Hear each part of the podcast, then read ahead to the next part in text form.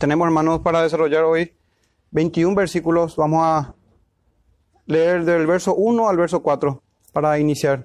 Y vamos a abarcar todo el capítulo. Dice así la palabra del Señor. Verso primero, verso 1. Oí una gran voz que decía desde el templo a los siete ángeles, Id y derramad sobre la tierra las siete copas de la ira de Dios. Fue el primero y derramó su copa sobre la tierra, y vino una úlcera maligna y pestilente sobre los hombres que tenían la marca de la bestia y que adoraban su imagen. El segundo ángel derramó su copa sobre el mar, y éste se convirtió en sangre como de muerto, y murió todo ser vivo que había en el mar. El tercer ángel derramó su copa sobre los ríos y sobre las fuentes de las aguas, y se convirtieron en sangre. Amén. Pueden tomar asiento, hermanos. Hasta ahí la lectura y vamos a dar abarcar todo el, capítulo. Una vez más, hermano, oremos al Señor pidiendo que, que nos hable a través de su palabra, a través de la exposición. Les pido, hermano, que me acompañen, por favor. Padre nuestro que estás en los cielos, te pedimos, Señor, en tu misericordia, en tu favor para con esta iglesia local, para con nosotros, para con tus hijos, que nos hables por medio de la comprensión correcta de tu palabra, Señor. Te pedimos, Padre nuestro, que tu Espíritu Santo aplique a nuestros corazones tus testimonios. Lo pedimos en el nombre de Jesús, Padre nuestro. Enséñanos, Señor, obediencia, temor a tu santo nombre, gratitud a ti, Padre. Te lo pedimos en el nombre de Jesús, nuestro Señor. Amén. Muy bien, hermanos. Así, hoy por la mañana iniciaba una nueva sección o un nuevo paralelo del libro de Apocalipsis. En el capítulo 15, hermanos. Este es el quinto paralelo o la quinta serie o la quinta sección del libro de Apocalipsis tocante a las copas de ira. Antes teníamos las trompetas de juicio, de advertencia, recordarán del capítulo 8 al 11. Luego en visiones del capítulo 12 al 14, otra sección, la cuarta, sobre la mujer, sobre su hijo, sobre el dragón escarlata, sobre las bestias. También. Y esta sección, hermanos, con solamente dos capítulos, el 15 y el 16, y estaremos terminando hoy. Esta hermosa sección, que repito, es la quinta, tocante a las copas de la ira de Dios. De hecho, que el sermón se titula de esa manera a modo de enfocarnos en lo que yo creo que es la idea central y lo que voy a tratar de demostrar. Así se titula, hermano, el sermón de hoy, las copas de la ira de Dios y la consumación de su furor. Quiero que veamos, hermanos, antes de iniciar, similitudes de las copas con las trompetas y distinciones también de las copas con las trompetas.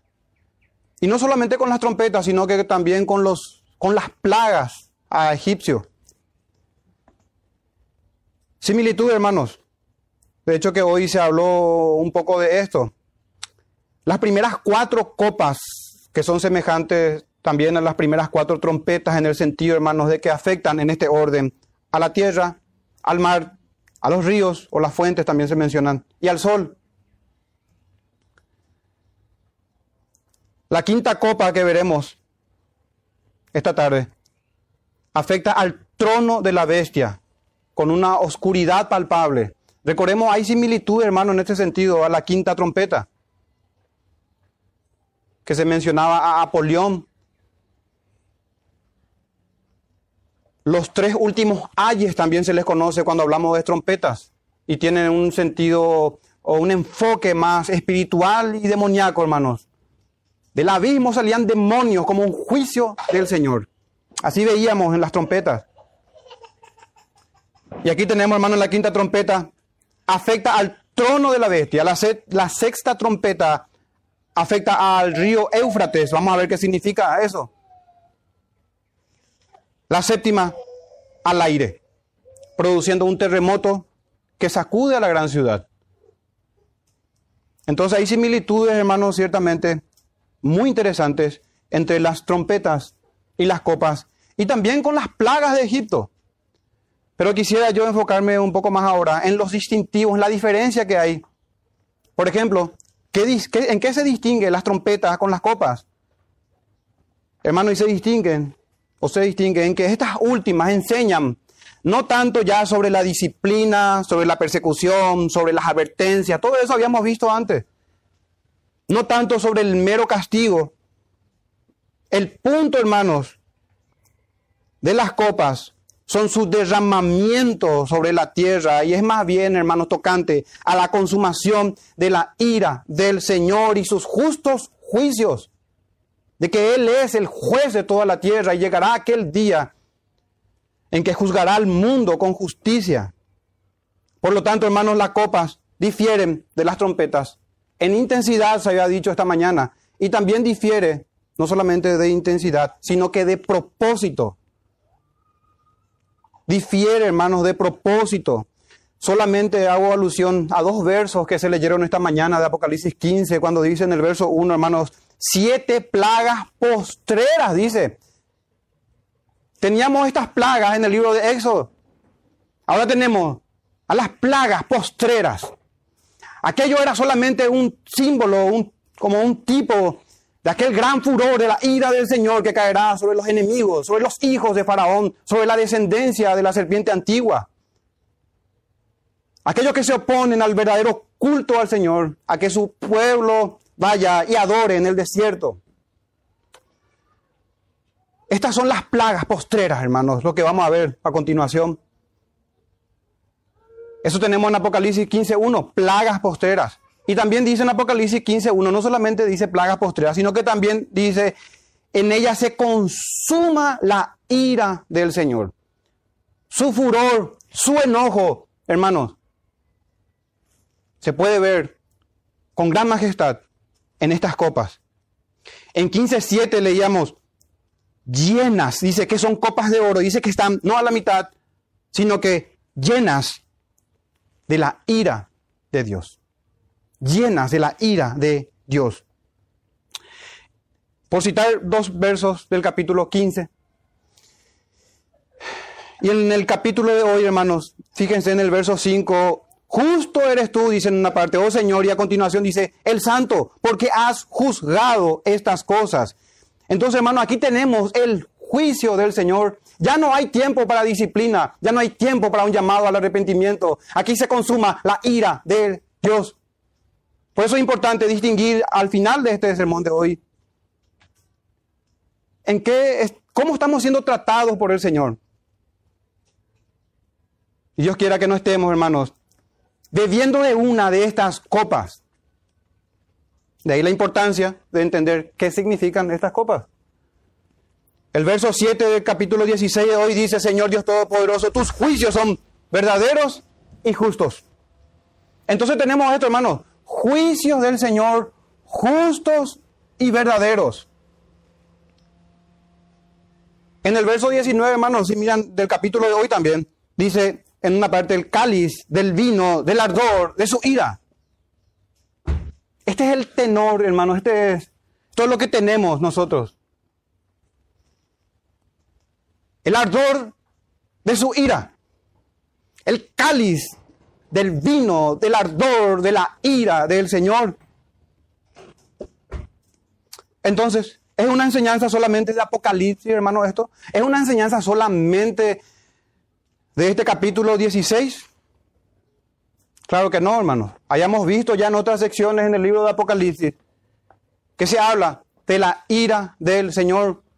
De hecho, que tenemos numerosos textos en las Escrituras que nos hablan del vino, de su furor, del ardor de su ira.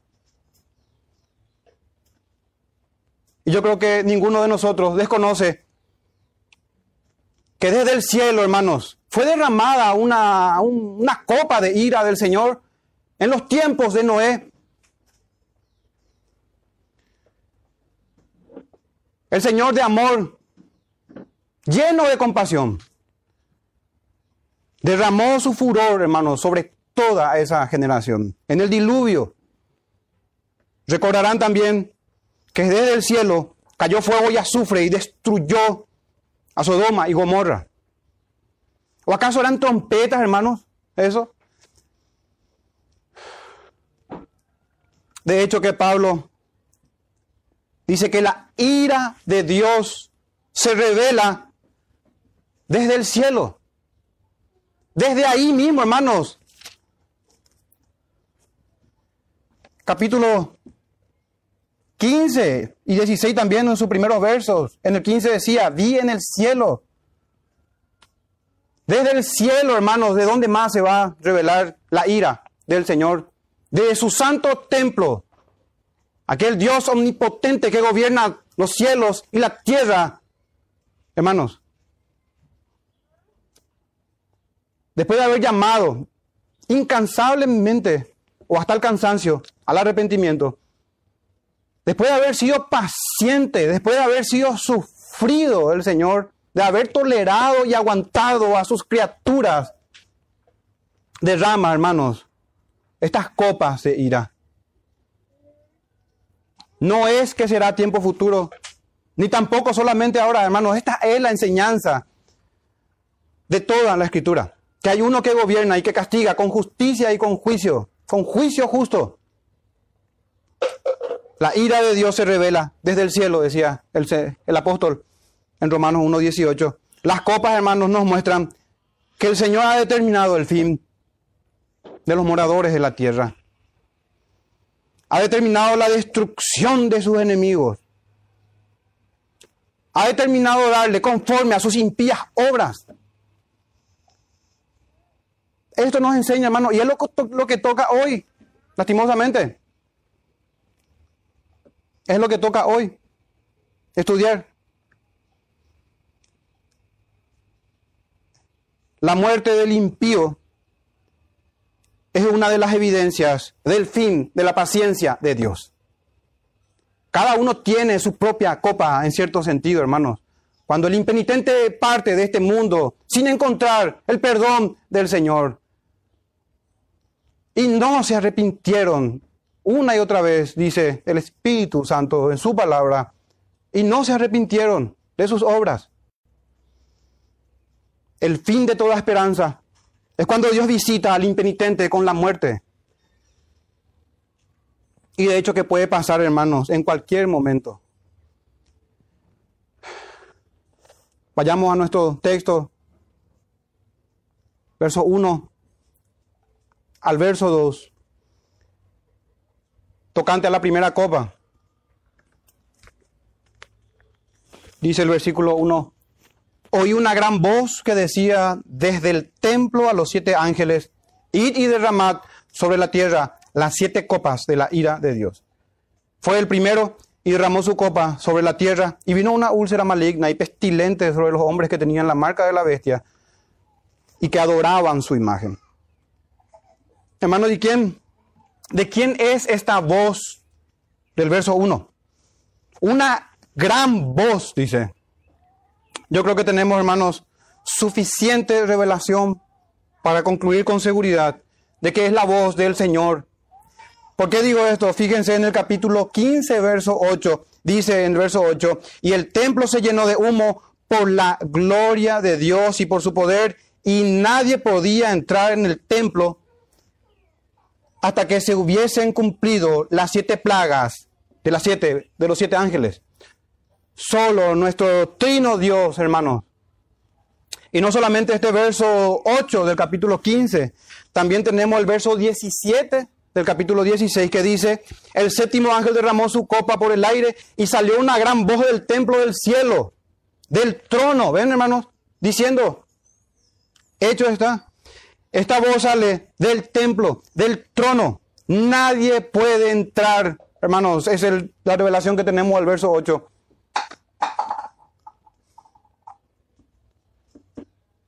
hasta que se derramen estas copas. Es la voz del Señor. Isaías 66, 6 dice, voz de alboroto en la ciudad, voz del templo, voz de Jehová, que da el pago a sus enemigos. La maldición, hermanos, vemos que esta copa es derramada, dice en el verso 1, sobre la tierra. Eh, disculpen, sí, el verso 2 fue el primero y derramó su copa sobre la tierra, dice el verso 2. Pero la maldición, hermanos, no es tanto que cae sobre la tierra, sino sobre sus moradores, hermanos. Son los moradores de la tierra, los destinatarios de esta copa. En el capítulo de Deuteronomio, 28, eh, perdón, del libro de Deuteronomio, tenemos las maldiciones, hermanos, por quebrantar su ley. De estas maldiciones nos salva nuestro Señor Jesucristo. Habiendo sido el hecho maldición, habiendo sido el maldito por nosotros en la cruz, habiendo el cargado con nuestros pecados. Ahí solamente que somos salvos de esta copa. Sea cual sea el entendimiento que uno tenga sobre la marca de la bestia que menciona en el final del verso 2, usted tiene que estar seguro que está marcado si no está en Cristo. Todo, hermano, se polariza o se contrasta en dos. Como, como siempre decimos, creyentes e incrédulos, obedientes o desobedientes, gente arrepentida o gente impenitente, gente sellada con el Espíritu Santo o marcada con la bestia, gente de la ciudad celestial o gente de Babilonia, el mundo y sus seducciones que tientan a los hijos de Dios para que cometan adulterio espiritual y así vemos, hermanos, en Deuteronomio 28, abundantes textos sobre el juicio del Señor, por citar solamente algunos de ellos, verso 16, maldito serás tú en la ciudad y maldito en el campo. En la ciudad, en el campo, a donde vayas, la ira del Señor te va a encontrar. La maldición de la desobediencia de Adán, hermanos, persiguiendo a sus descendientes. Es necesario nacer de nuevo, decía nuestro maestro. Maldito serás en la ciudad, en el campo. En el mismo capítulo de Deuteronomio 28, verso 35 dice, te herirá Jehová. Hermano, téngalo por seguro que esto va a alcanzarle a cualquiera de nosotros si no estamos verdaderamente en Cristo. Te herirá Jehová con maligna pústula. Son llagas pequeñas, llenas de pus, en, la en las rodillas y en las piernas, desde la planta de tu pie hasta tu coronilla, sin que puedas ser curado. Hermano, ¿y cuál es el fin de esto? ¿Y cuál es la causa de esto? En el mismo capítulo otra vez de Deuteronomio 28, pero en el verso 20, hermanos, tenemos, Jehová enviará contra ti la maldición, quebranto y asombro en todo cuando, cuanto pusieres tu mano e hicieres hasta, hasta que seas destruido. Ese es el propósito. Destrucción, hermanos, de estas copas. Ya llamó el Señor al arrepentimiento. Mucho tiempo. Ahora queda destrucción hasta que seas destruido y perezcas pronto. Estoy leyendo la escritura, hermano, solamente, pero es lo que toca hoy. La consumación de la ira del Señor. A causa, y acá está la causa, el fin, cobrarse justicia, hermanos. Que el Señor se cobre justicia. Dios de las venganzas, Dios de las venganzas, decía el salmista. Y este es el Señor. Así continúa el verso 20 de Deuteronomio 28, y perezcas pronto a causa de la maldad de tus obras por las cuales me has dejado.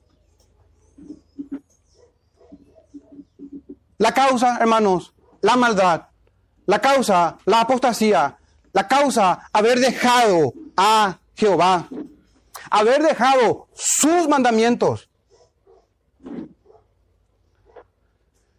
En el verso 2 tenemos, hermanos, los destinatarios. Se menciona a la marca de la bestia y a la adoración a su imagen. En otras palabras, se menciona la marca anticristiana y la falsa adoración. Ahí está, hermanos, la falsa adoración. no crean ni no creamos de que por no adorar a una estatua o a una imagen estamos excluidos de la transgresión del segundo mandamiento. Ofrezca un culto inventado y está quebrantando, hermanos, el corazón del segundo mandamiento también. Está quebrantando la primera tabla de la ley. Adore como usted quiera y se encontrará con esto, o dentro de este grupo, mejor dicho. Así dice al final de este verso 2, dice que la úlcera maligna y pestilente cayó sobre los hombres que tenían la marca de la bestia y que adoraban su imagen. En esencia, hermanos, se sigue a otro Jesús. Es la marca del anticristo. Recuerden, hermanos, lo que habíamos visto. Dos bestias horribles, una del mar y otra de la tierra. La que sale del mar, gobiernos anticristianos. La que sale de la tierra, doctrina anticristiana. Y Babilonia la ciudad de los malvados, el mundo, con todas sus seducciones, con la vanagloria de esta vida, con los deseos de la carne, los deseos de los ojos. Entonces, hermano, en esencia es esto, otro Jesús y transgresión al segundo mandamiento específicamente, ¿verdad? Pero es una adoración falsa, hermanos. Y aquí llega de manera evidente con la adoración de una imagen. Así que hermanos, tristemente, muchos dirán, solamente estamos venerando. Hermanos, póngale, que le pongan el nombre que quieran. Pero es esto, es adoración, es idolatría. Hermanos, pero no tengamos temor en un sentido de las copas, porque todas las cosas nos ayudan a bien, dice el apóstol Pablo, a los que aman al Señor. Pero si temamos de manera reverente para servir al Señor, con un corazón temeroso. La copa, la segunda copa, hermano, avanzando al verso 3, dice, el segundo ángel derramó su copa sobre el mar y este se convirtió en sangre como de muerto y murió todo ser vivo que había en el mar. Fíjense, hermanos, en las trompetas se menciona siempre una tercera parte. Ahora muere todo. Recordamos la plaga de Egipto. Éxodo 7:17, así ha dicho Jehová, en esto conocerás que yo soy Jehová. He aquí, yo golpearé la vara que tengo en mi mano. Eh, golpearé con la vara que tengo en mi mano el agua que está en el río y se convertirá en sangre. Y también en el cántico que hoy a la mañana se leía en Éxodo 15, verso 1, entonces cantó Moisés y los hijos de Israel este cántico a Jehová y dijeron, cantaré yo a Jehová, porque se ha magnificado grandemente, ha hecho, ha echado en el mar al caballo y al jinete. Y yo no recuerdo que haya salido uno solo, vivo, hermanos, de ese lugar. Ni, ni uno solo, hermanos, de sus enemigos se salvaron del juicio del Señor, de la consumación del furor del Señor, de su ira. Y esto es motivo de canto para nosotros. Puede ser, hermanos, que de repente eh, no sorprendan estos textos, pero no debe ser así, no fue así para Moisés ni para el pueblo del Señor. No es así para los redimidos del Señor que están en las moradas celestiales, pidiendo al Señor, ¿hasta cuándo, Señor, no vengas nuestra sangre y la de nuestros hermanos? ¿Hasta cuándo, Señor, las almas hechas ya perfectas piden venganza, hermanos? Porque al Señor corresponde ejecutar la venganza, no a nosotros. Y ahí tenemos, hermanos, que cae sobre el mar comparándolo con la plaga en Egipto. Fíjense, hermanos, la similitud con la segunda trompeta también, pero también su diferencia. En Apocalipsis 8, versos 8 y 9 dice, el segundo ángel tocó la trompeta Y como una gran montaña ardiendo en fuego fue precipitada en el mar otra vez. Pero aquí está la diferencia y la tercera parte del mar se convirtió en sangre. Ahora no, hermano, ahora es completo. El juicio del Señor. La tercera copa, dice en el verso 4. Permítanme, hermano, leer un salmo muy oportuno también antes de pasar a la tercera copa. Salmo 78, versos 52 y 53 dice, hizo salir a su pueblo como ovejas y los llevó por el desierto como un rebaño. Los guió con seguridad, de modo que no tuvieron temor, dice, qué hermoso. Pero miren en contraste aquí. Y el mar cubrió a sus enemigos. Para que veamos, hermanos, y se identifique bien cuál es el propósito de estas copas. Destrucción de los enemigos del Señor. No de nuestros enemigos particulares, sí de los enemigos del Señor, que por ende son nuestros enemigos. En ese sentido. Pasemos, hermano, al verso 4. La tercera copa, el tercer ángel derramó su copa sobre los ríos y sobre las fuentes de las aguas y se convirtieron en sangre. Esto, hermano, está en paralelo también con Éxodo 7, a las plagas, volviendo en el verso 19. Y Jehová dijo a Moisés, di a Aarón, toma tu vara y extiende tu mano sobre las aguas de Egipto, sobre sus ríos, sobre sus arroyos y sobre sus estanques y sobre todos sus depósitos de agua, para que se conviertan en sangre y haya sangre por toda la región de Egipto, así en los vasos de madera como en los de piedra. Y para tomar nota nada más, ya no vamos a leer. La tercera trompeta, hermanos, semejante a esto, en Apocalipsis 8, versos 10 al 11. Semejante. ¿Y qué es, hermano, entonces? Para nosotros hoy esto. Vimos en Éxodo, vimos en Apocalipsis, miremos también el ejemplo de Elías. El ejemplo de Elías. Y cómo es tocante a su predicación ¿Y cómo tiene que ver con los tratos del Señor? Dependiendo de cómo reciben el testimonio del Señor. Primera de Reyes 17, hermano, dice así, verso 1. Entonces Elías Tisbita, que era de los moradores de Galaad, dijo a Acab, rey de Israel, dijo a Acab, vive Jehová Dios de Israel, en cuya presencia estoy, que no habrá lluvia ni rocío en estos días, sino por mi palabra. Hermanos, sequía total, mortandad, ¿Y por qué hablamos de Elías?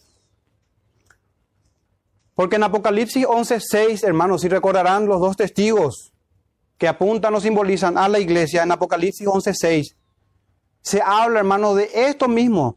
Se dice que estos tienen poder para cerrar el cielo a fin de que no llueva en los días de su profecía.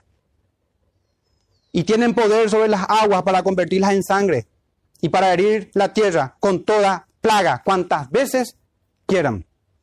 Tremendo, hermano.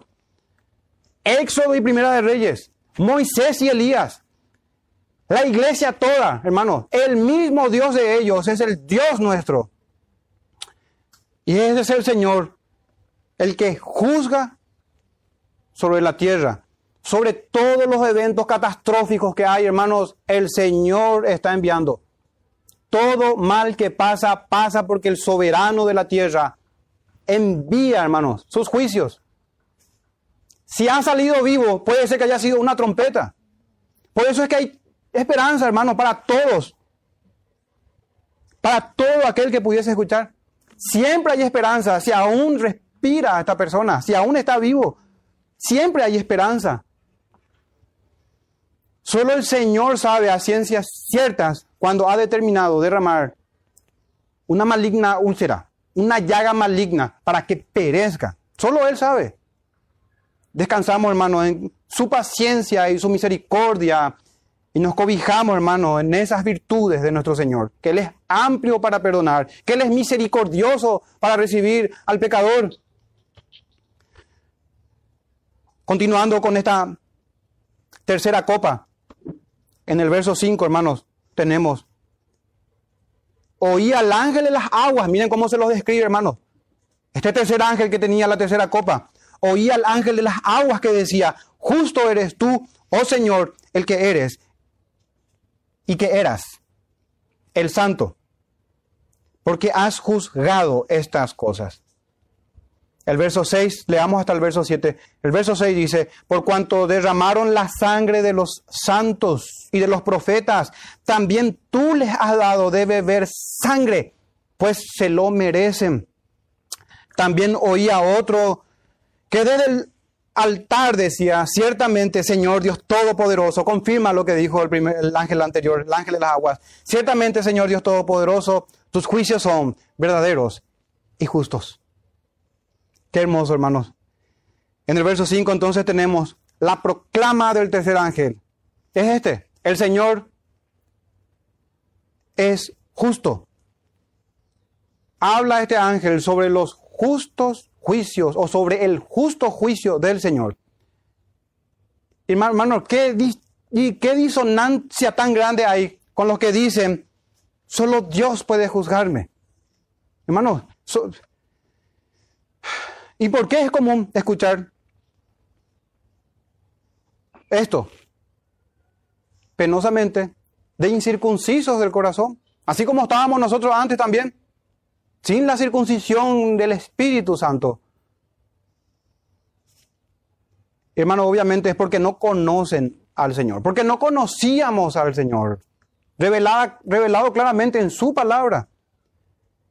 Ellos en realidad creen que Dios es como ellos. Si nosotros hemos dicho alguna vez esto, hermano, es porque creíamos que el Señor sería como nosotros y que por lo tanto no nos juzgaría.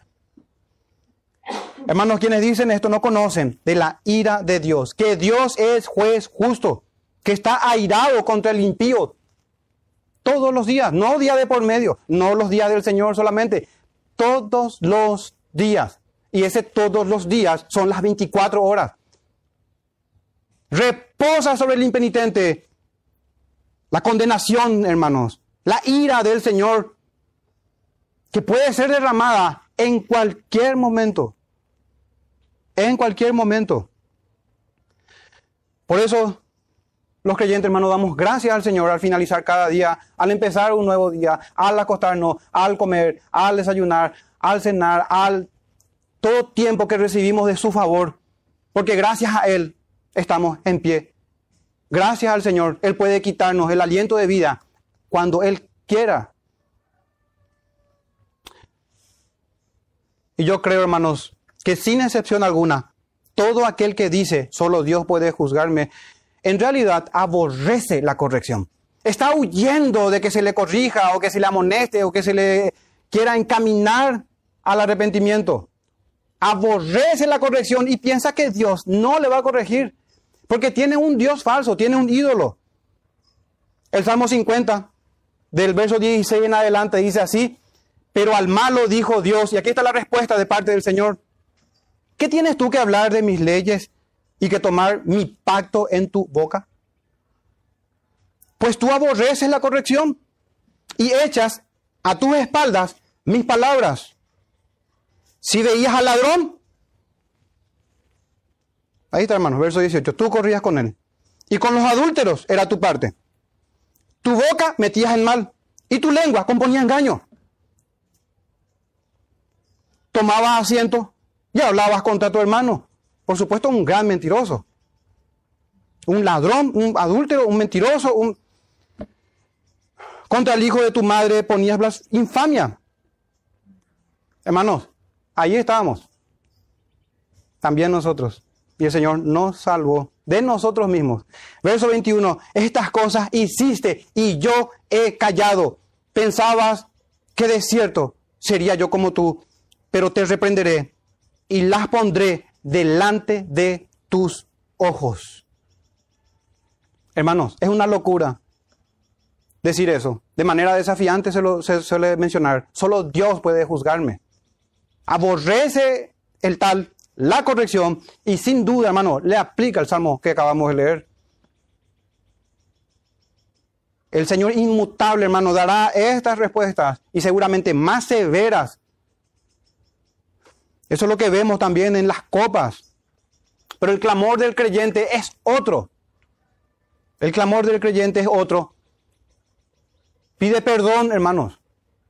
no desafía al Señor a venir a cuentas con Él y que el Señor me juzgue o cosas por el estilo, no, porque sabe que es un pecador miserable y necesita del perdón, necesita de la misericordia, necesita ser recibido, así como el hijo pródigo. El verso 6 dice que derramaron la sangre de los santos y de los profetas. Y uno pudiese decir, qué bueno que yo jamás he derramado la sangre de ningún profeta. A pesar de que los profetas de hoy, bueno, jamás he derramado la sangre de ningún santo. Hermanos, ¿olvidamos la enseñanza del Señor? Oísteis que fue dicho a los antiguos, no matará, decía en Mateo 5, en el Sermón del Monte.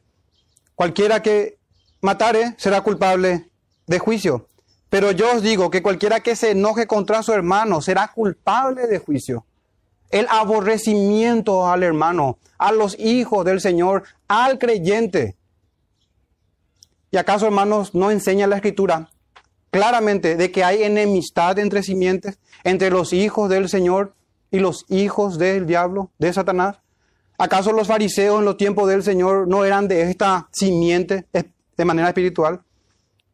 Físicamente, hijos de Abraham. Espiritualmente, hijos de la serpiente. Pequeños dragoncillos ahí.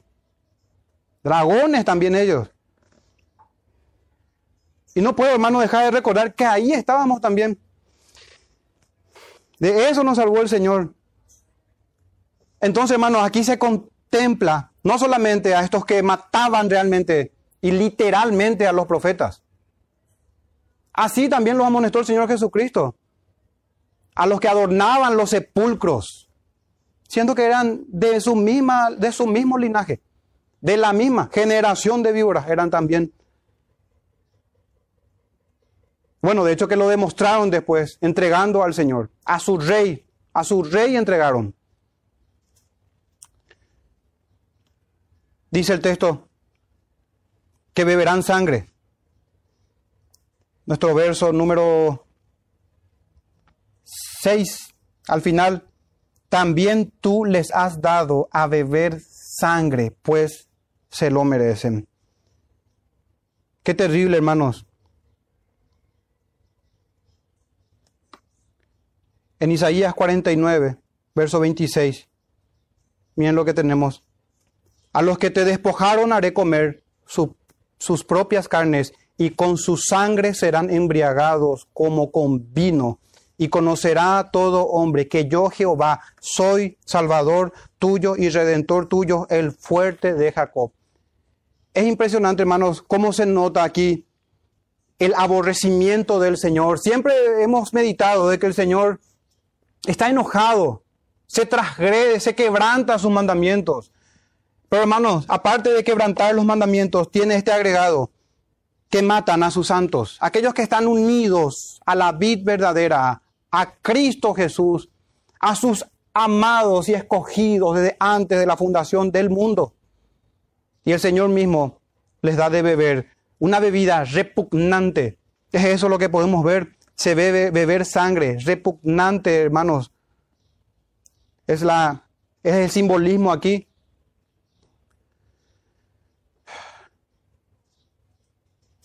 El verso 8, para ir avanzando, hermano, a la cuarta copa.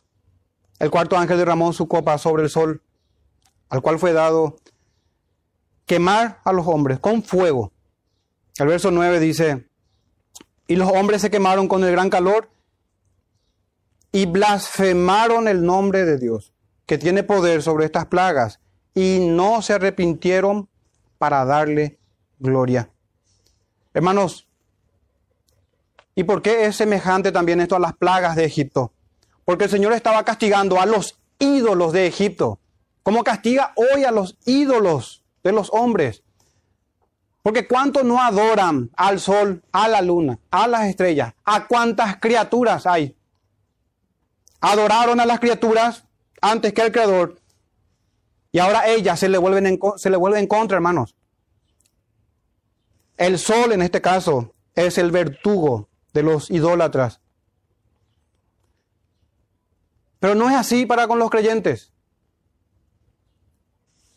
Es hermoso Salmo, Salmo 121, verso 6 dice, el sol no te fatigará de día, ni la luna de noche, Jehová te guardará de todo mal, Él guardará tu alma.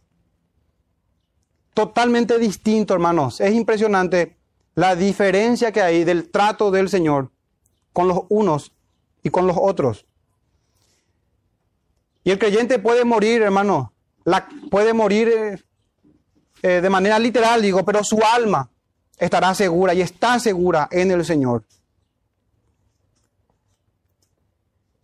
El sol como un instrumento de juicio y también como un instrumento de misericordia. Y el mismo Señor se describe a nosotros como sol y como escudo, protegiendo a su pueblo en el Salmo 84, verso 11, porque sol y escudo es Jehová. Gracia y gloria dará Jehová. No quitará el bien a los que andan en integridad. Jehová de los ejércitos, dichoso el hombre que en ti confía. Tan distinto, hermanos, a, a los que adoran a la imagen. A los que adoran a la imagen.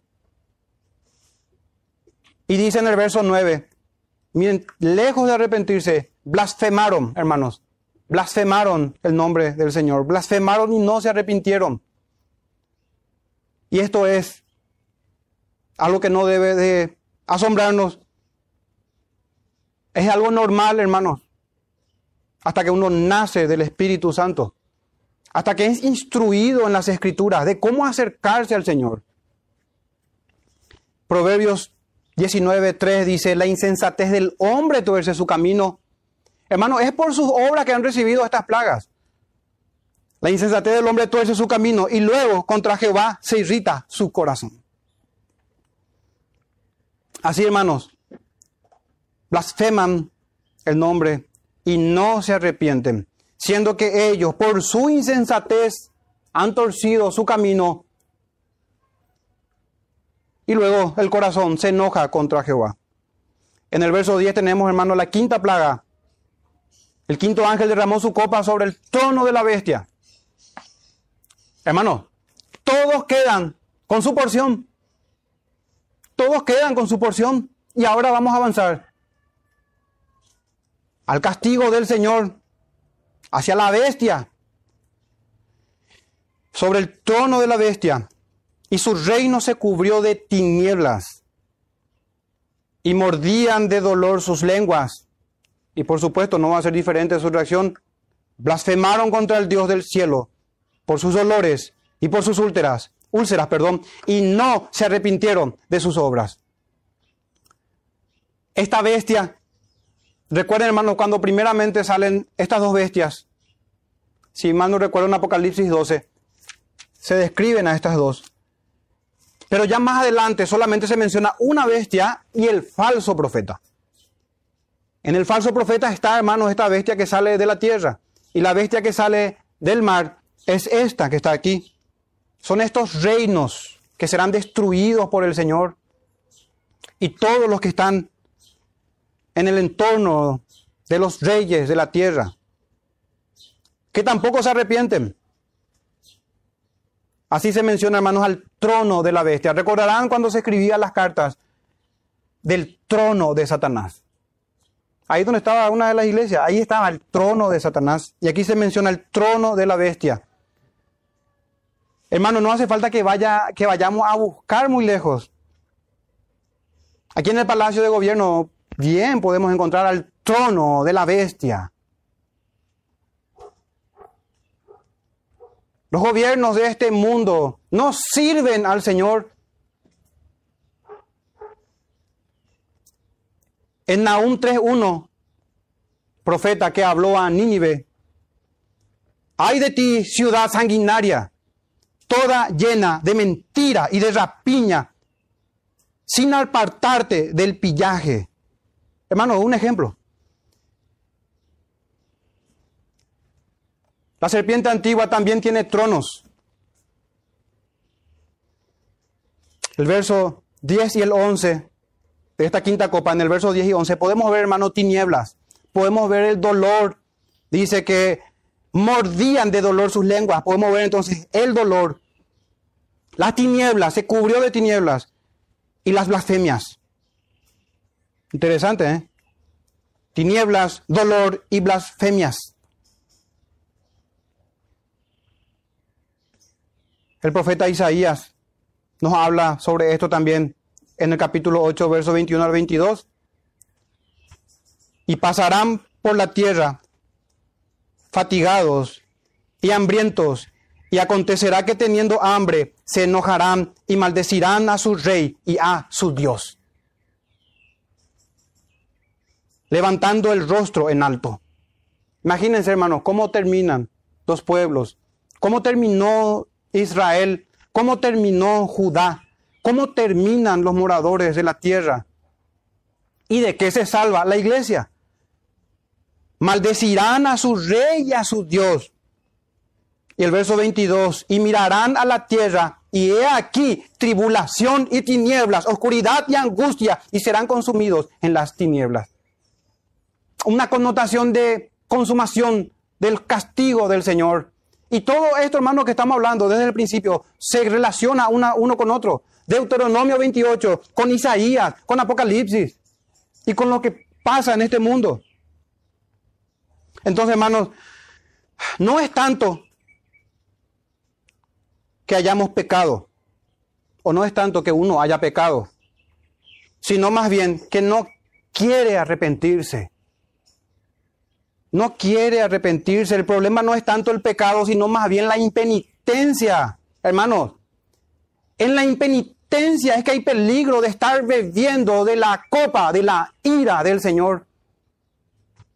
No hay cosa más peligrosa que la impenitencia, que no humillarse delante del Señor y cerrar contra Él el puño y enojarse contra el Señor.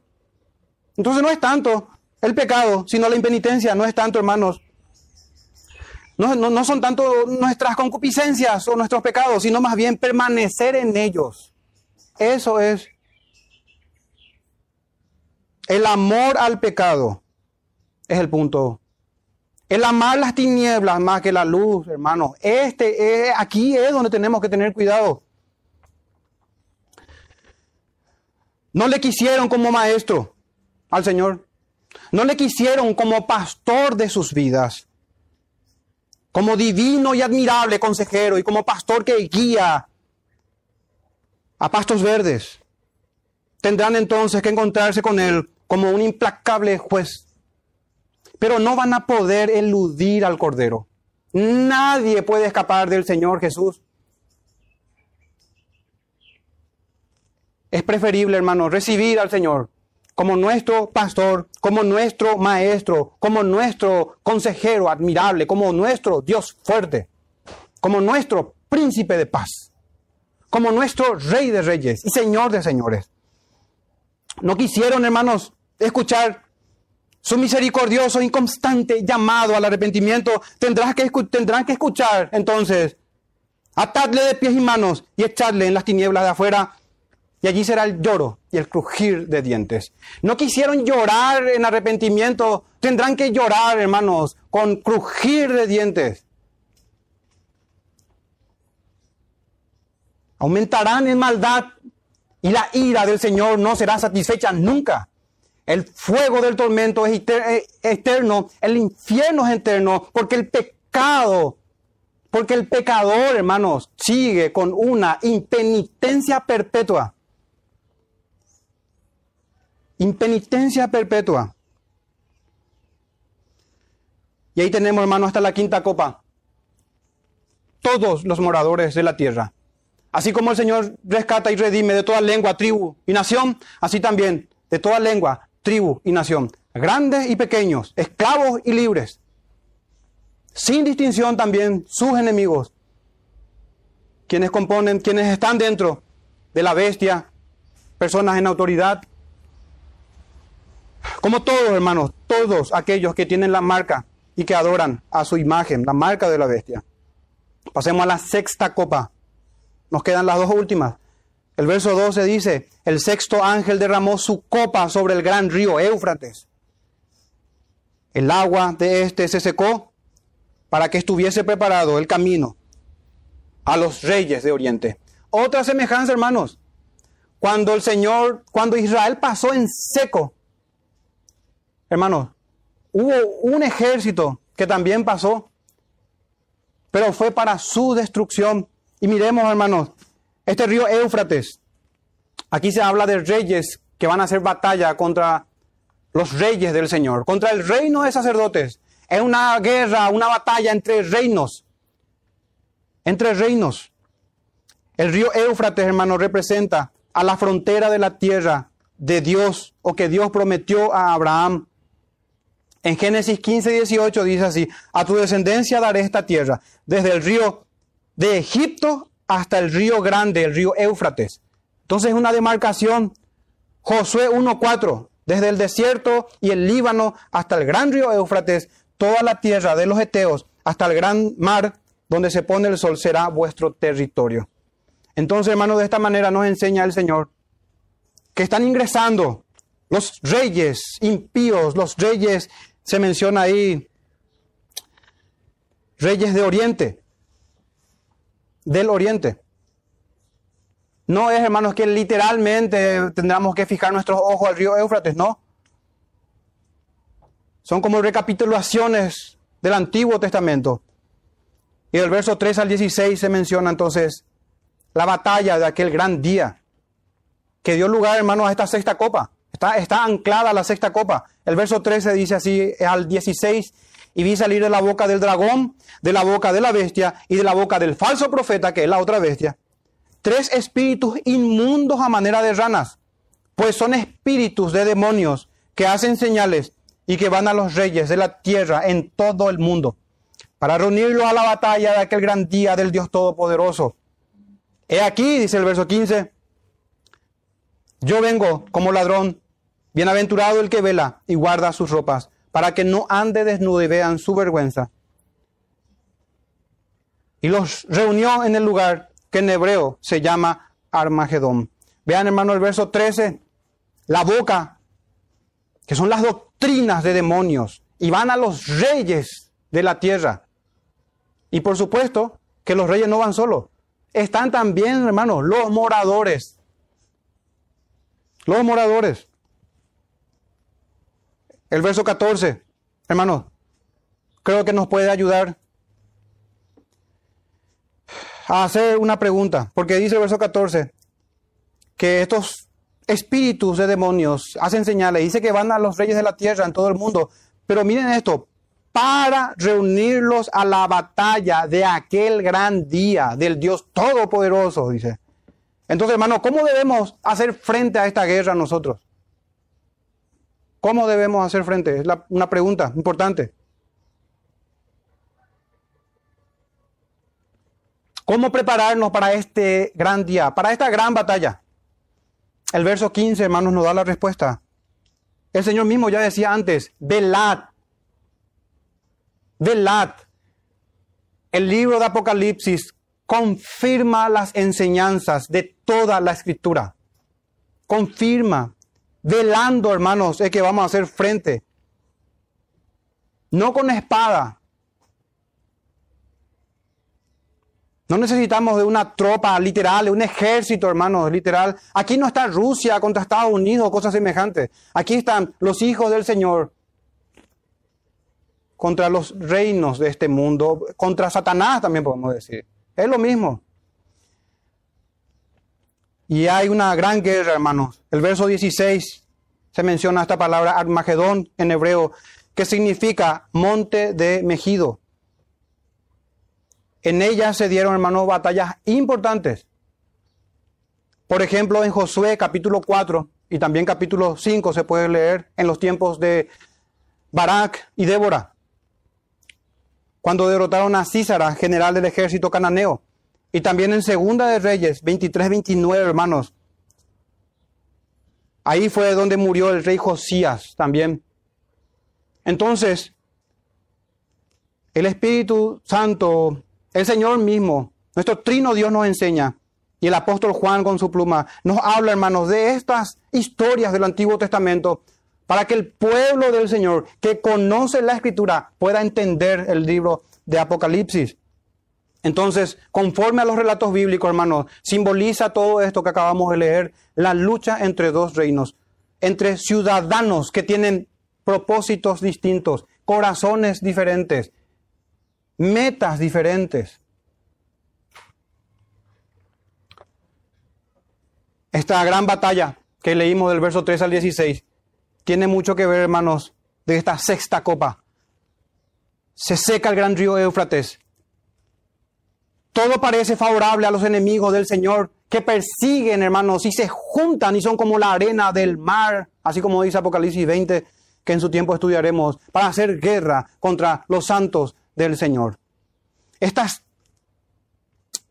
el diablo, el dragón, la bestia y el falso profeta, de su boca quitan espíritus inmundos, pero el Señor, hermanos, destruirá a ellos y a todos sus seguidores con lo que con el espíritu, con la palabra o la espada, mejor dicho, que sale de la boca del cordero. El Señor lo destruirá, hermanos. En vano, hermanos, se amotinan y piensan cosas vanas. Ya lo hicieron cuando mataron al Señor sellando su destrucción. Así el Señor trajo salvación por medio de la maldad de ellos. Y nuevamente, hermanos, vanamente piensan los reyes de este mundo que van a ir en contra de Jehová y de su ungido. El Señor los va a desmenuzar, hermanos. No hay esperanza de victoria para ellos. Y no hay duda para nosotros de que venceremos. Porque el Señor es quien pelea por nosotros, hermanos. El Señor es quien pelea. Pasemos a, a la última, a la séptima copa para ir cerrando el verso 17 en adelante. El séptimo ángel derramó su copa por el aire. Y aquí está, hermano, este pudiese ser el desenlace de esta gran batalla que acabamos de leer. Y dice el verso 17, y salió una gran voz del templo del cielo, del trono, diciendo, hecho está. Es como decir, consumado es. Ya no hay dilación. El tiempo se acabó. Llegó, hermanos, ese gran día. Es como si dijese eso. verso 18, entonces hubo relámpagos y voces y truenos y un gran terremoto, perdón, y un gran temblor de tierra.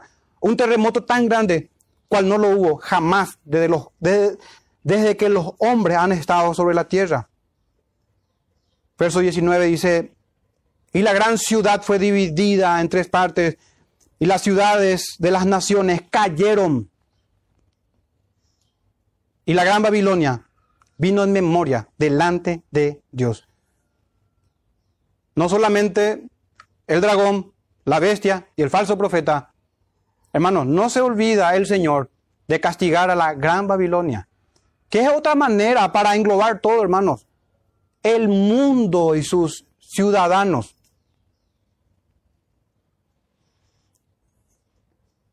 La gran Babilonia vino en memoria delante de Dios para darle el cáliz del vino del ardor de su ira.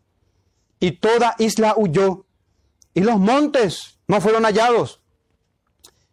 21 dice, y cayó del cielo sobre los hombres un enorme granizo, como del peso de un talento. Un talento equivale a 34 kilos y algunas traducciones lo traducen con 40 kilos. Es el peso. Y los hombres blasfemaron contra Dios por la plaga del granizo, porque su plaga fue sobremanera grande.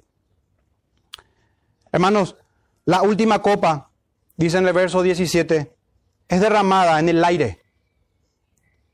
Veíamos cómo se juntaron contra el Señor, contra el pueblo del Señor, el dragón y ambas bestias, y Babilonia, y los moradores, y toda la tierra, y todo el mundo. Entonces aquí se ve una copa que es derramada en, la, en el aire. Pareciera, pareciera, digo, pareciera ser que un golpe mortal es dado al príncipe de la potestad del aire y a los hijos de desobediencia. Y quiero, hermanos, que vayamos juntos o pueden escuchar nada más al profeta Jeremías e ir cerrando ya con esto. Profeta Jeremías para que vean, hermanos, que no es doctrina que solamente está en Apocalipsis. Aquí en esta sexta, séptima copa, hermanos, y en las copas en general, podemos ver de manera general que el Señor juzga con justicia y que la ira del Señor se, manifiesta y se revela desde el cielo contra toda impiedad. Y llegará ese tiempo, hermanos, en donde ya no habrá trompetas, en donde ya la paciencia del Señor se termina. Así tenemos en Jeremías capítulo 25, versículos 15 y 16, solamente para luego saltarnos a otro. Dice el verso 15 de Jeremías 25, porque así me dijo Jehová, Dios de Israel, toma de mi mano la copa del vino de este furor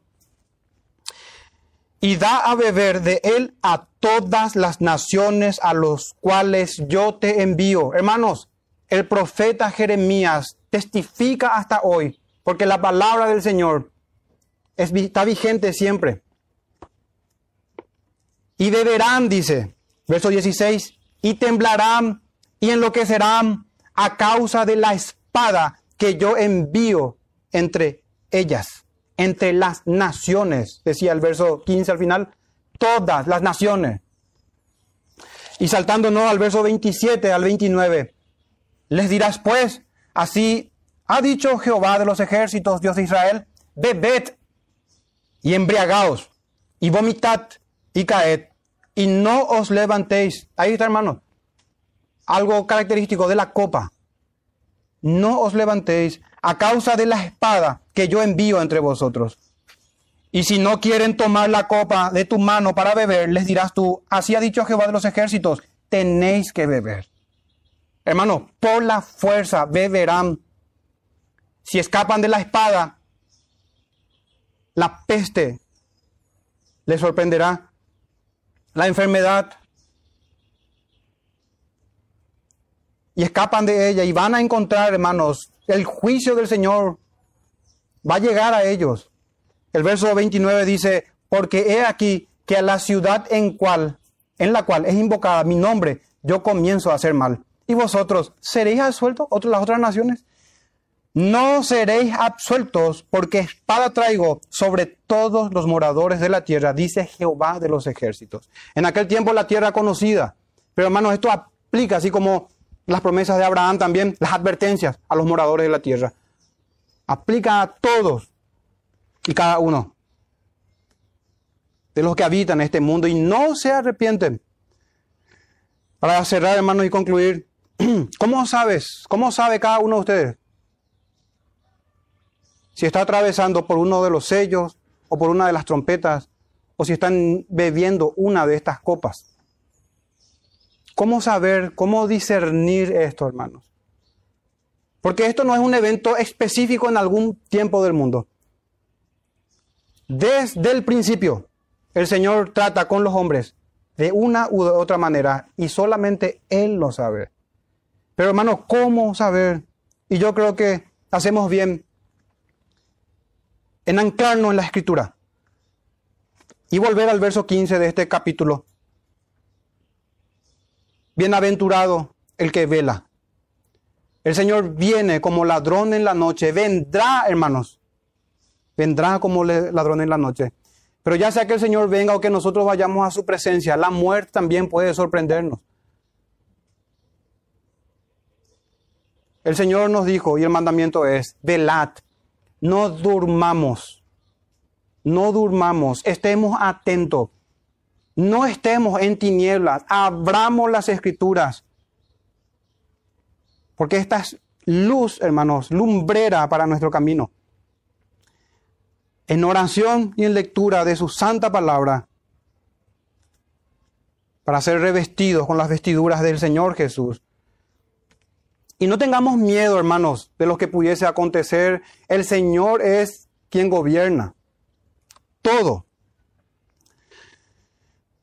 Jehová de los ejércitos, a Él santificad. Sea Él vuestro temor, Él sea vuestro miedo. Temamos al Señor, hermanos, antes. Al Señor tenemos que temer, no a los hombres, no a lo que pudiese hacer ellos. Y cierro, hermano, con este salmo. Al que ordenare su camino, dice Salmo 50, 23, el Señor, le mostraré la salvación de Dios. Como compartíamos en el grupo, una interesante forma de llamar al arrepentimiento. No es que la salvación sea por obra, sino que dice, el que ordenare su camino. Hay que abandonar el pecado y venir en arrepentimiento al Señor. No hay otro nombre dado a los hombres en quien podamos ser salvos. Jesucristo, en el nombre del Señor Jesús. No hay, hermanos, otra forma de ser salvos. No existen ceremonias. Absolutamente nada. Solamente la obra del Señor. Que Él murió en la cruz por nuestros pecados. Que Él bebió de la copa del furor del Señor, de su ira. Ni millones de millones de copas de ira del Señor, de estos ángeles, que tienen estos ángeles, se puede comparar a la copa que tenía el Padre y que dio de beber a su Hijo por nosotros. No hay punto de comparación, hermanos. Se hizo hombre para ser uno como nosotros y bebió, hermanos, de la copa de la ira del Señor. Lo bebió completo.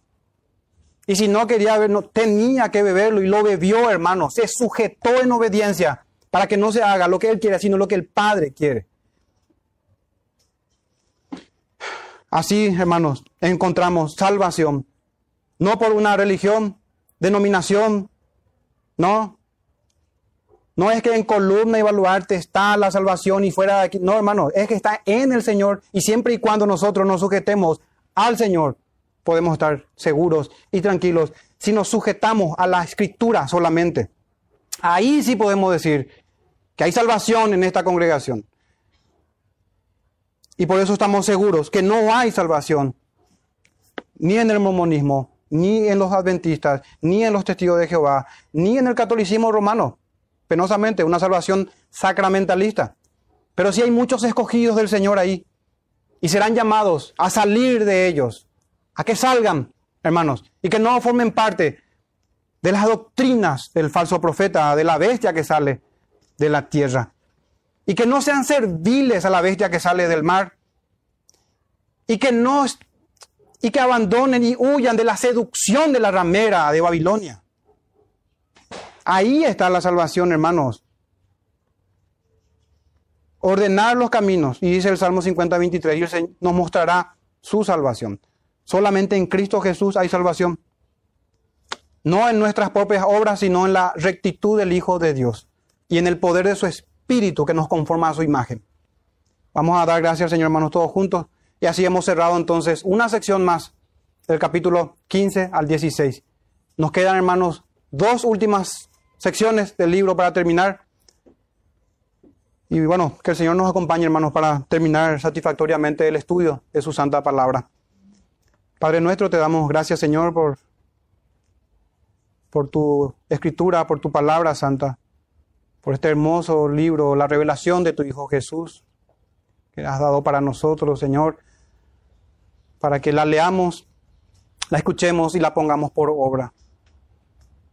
Gracias, Padre nuestro. Te damos, te pedimos, por favor, que nos santifiques cada vez más por medio de tu palabra, en el poder de tu Santo Espíritu, por la mediación de tu Hijo Jesús, conforme a tu voluntad, Señor, que es buena y agradable para nosotros.